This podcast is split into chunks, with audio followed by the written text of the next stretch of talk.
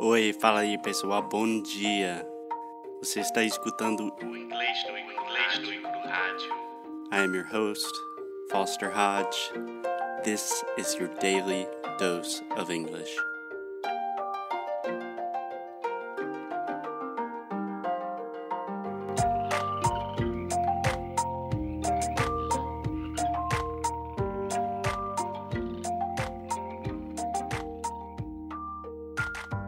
Hey, hey, Alexia, how are you doing? Hi, Foster. I'm fine. What about you? I'm doing great. So, Alexia, do you know what we're talking about today? Business podcasts. Talking about business. Business.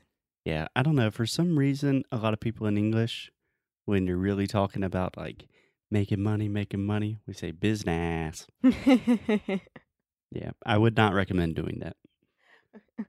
Anyway, so Alexia, as you know, we love podcast. We think podcasts are the future of education, and we record podcast every day, and we listen to a lot of podcasts.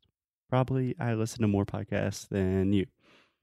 But now that we're learning about business, because we want people to listen to our podcast and we want to eat food and things like that, we are starting to listen to a lot more business podcasts. Isn't that right? That's right. Yes. In other words, I'm listening to a ton of business podcasts. Alexia's just getting started, and today I'm just going to give her some of my favorite recommendations of the top 10 business podcasts. Yes, please. Yes, please. Okay, so these are not in any order because that is just too difficult. I can't decide which is my favorite. But without further ado, the best 10 business podcasts to improve your business English and improve your life in general. Are you ready? Yes, I am. Can I get a drum roll, please? Oh my God. You're going to do that, right? Can I get a drum roll, please? Okay, the number one podcast or the first podcast that we're going to talk about today is Planet Money. Planet Money. Good title, don't you think? Me lembra do Planeta dos, dos Macacos. Yeah, in nothing to do with Planet of the Apes, totally unrelated. Alexia, have you heard of this podcast before? No, I haven't. Okay, so let me tell you a little bit about it. This is a podcast from NPR, National Public Radio. Which you love. I love they are kind of the pioneers of podcasts because they started with public radio a long time ago and they're pros. They're professionals. Okay? Okay. The production, everything is incredible. But the idea of the show, the way that they pitch and sell the show to the listeners, imagine if you could call a friend and say, Hey, meet me at the bar tonight and tell me what's happening with the economy. well, it's easy and it's a normal conversation, I think. Yeah, but imagine, Alexia, if I called you and I said, Hey, Alexia, we're having a date night tonight.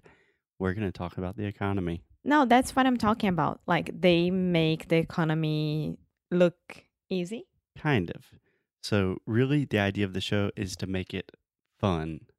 So, they use crazy stories about what's happening in the economy, really like things that you don't imagine that they're talking about business and finance and economics, but you're learning a lot about business, finance, and economics. They're great stories, and really, it does not matter the topic, it's always interesting.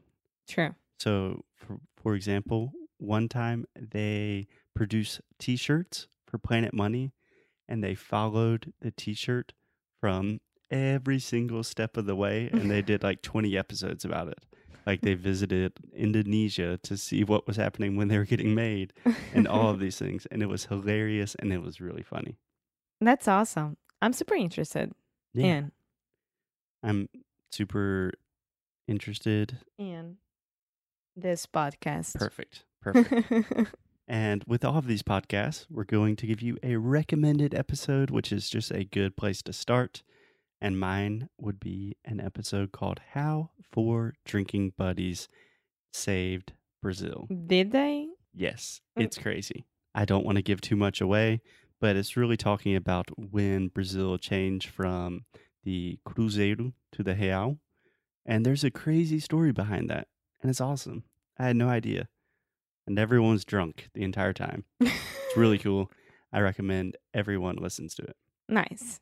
Is it too difficult? Um, beginners can listen to this. Yeah. So all of these podcasts are designed for native speakers. So some are more difficult than others. In general, Planet Money and all podcasts by NPR, they speak pretty slowly in a standard radio voice. So I would say not super, super advanced, but definitely advanced. Cool. Cool? Cool. Are you ready for the second podcast, Alexia? Yes, I am. Well, then, can I get a drum roll, please? the second podcast we are talking about today is the Tim Ferriss Show. Do you know who Tim Ferriss is? I have no idea. Really? Should I know him? I feel like I talk about it a lot. Maybe. But you talk a lot, a lot, a lot of people, so I have no idea which is which. Alexia doesn't listen to me. It's okay. Hey, I do. No, it's okay. So Tim Ferriss, he is kind of an entrepreneur and investor, and he really became famous because he wrote a series of books. The first one was the Four Hour Work Week, and then the Four Hour Body, and then the Four Hour Chef. So the Four Hour Work Week is kind of just how to like optimize everything in your life. So he's a really good marketer, and I was not too excited when he started a podcast because it's a lot of marketing stuff. But the podcast is not like that. So the podcast is just long form interviews with really interesting people. Nice. So, So, he always has someone to interview. yeah, yeah, 95% of the times. Sometimes he does a solo episode. But why I love this is because it's just two people talking and each episode is like 2 hours long. Wow. So it's great if you have a long commute going to work or if you're just going on a run or a walk and you really really get to to know somebody. And it's always like different areas, right? Yeah, totally random. Like sometimes it's about investing, sometimes it's not related to business, sometimes it's about athletics, sometimes science. Super interesting. And you can pick, he has a lot of episodes. So you can pick which ones you like, which ones you don't like. But the long form interview format, I think, is perfect for learning English because you only have one person talking at a time and it's really slow and you really start getting familiar with the person's voice. Perfect. Does that sound like something you would like to interview? Yes, into interview. No, to listen to? yes.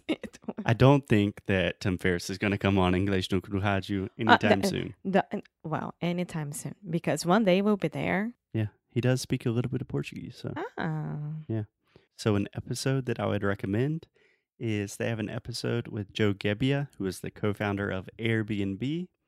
I think most people know we are big fans of Airbnb, but the story of the company is amazing.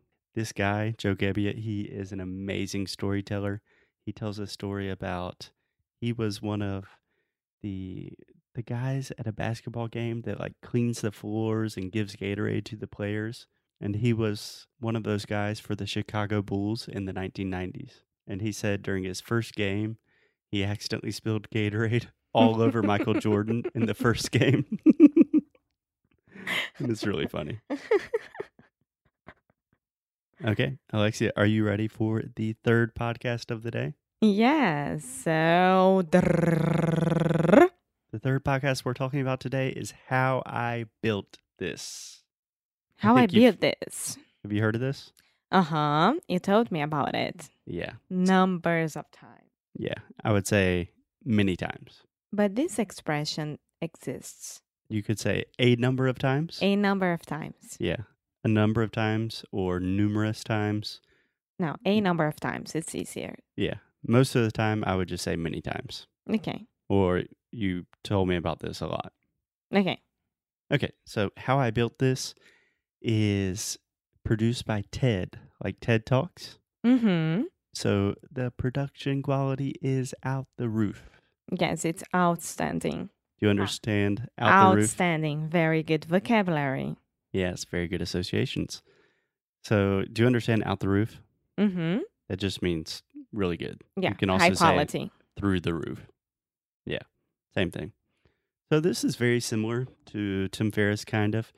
With how I built this, the host, who is also the guy from TED, he interviews people from really famous companies. And he talks about how they got started, what were their biggest problems, how they found success, what advice they would give. And it's always fascinating. Nice. Um, and it's like just like Tim Ferriss with all areas of expertise or anything like that. Yeah, but I'm it's very good at voc- with vocabulary today. yeah, you're doing great. Um, kind of, but it focuses specifically on businesses. Okay. So this is 100% business. And again, you can kind of pick and choose. Like if you just look at the list on the podcast, you will see some businesses that you really uh, already recognize, and you will think, oh, cool. I want to learn more about them.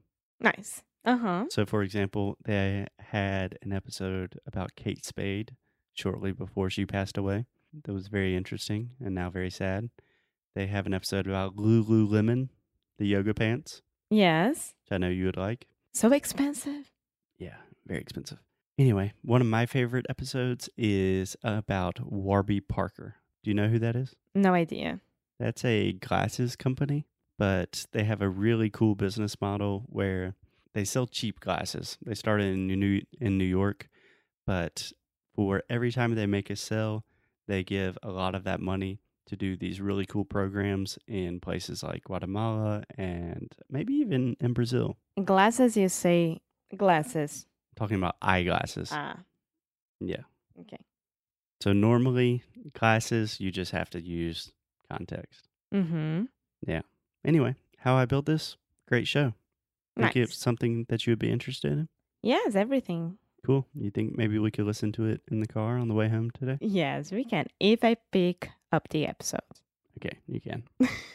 Maybe. We'll talk about it.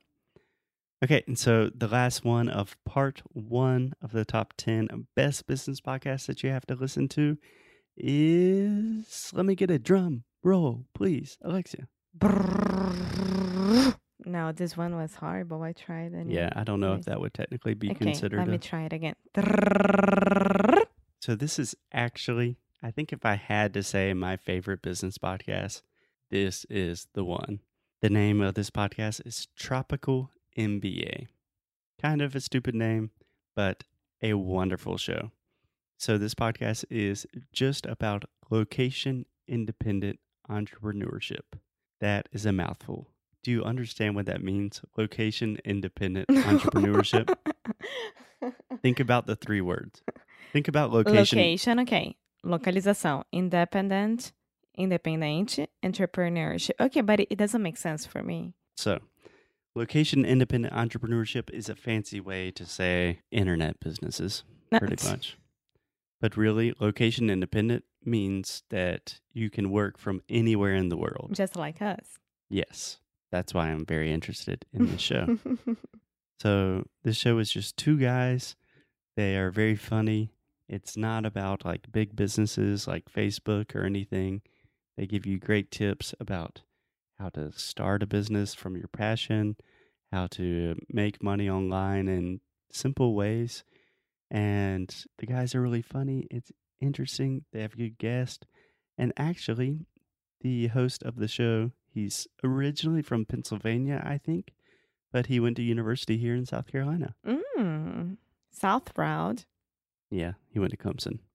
Nah, not that proud. Yeah, Clemson is the rival school of my university. Anyway, I would highly recommend if anyone is hating their jobs listening to English no Rádio in the office, maybe Tropical MBA will give you some motivation. Yeah, j- uh, só não pede demissão logo depois sem ter um plano B. Então. Yeah. That's That's debatable. yeah, always good to have a plan B. Okay, Alexia. So tomorrow we will have the next five in part two of our top Wait, you 10. didn't say any recommended episode for this. Oh, there's so many. So one episode that I would really recommend is just nine tough truths about business. About running a business? Yeah. So just things that you will never learn in business school that they tell you, which I thought was really interesting. And another one I love is called the thousand day principle. Nice. So, the thousand day principle, just really fast, it's pretty much if you start a business, it will take you 1,000 days to replace your income from your normal corporate job. Cool. So, if I could say from this first five episodes, I would defin- definitely start with how I built this and Tropical MBA. Awesome. Cool. My two peaks. Cool. Picks, sorry. Nice. Nice. Okay, Alexia. So we need to get back to work and do some business, but tomorrow we will be back with the next five, learn more about some business and improve our business English. Nice. So, I'll see you tomorrow. Okay, bye bye.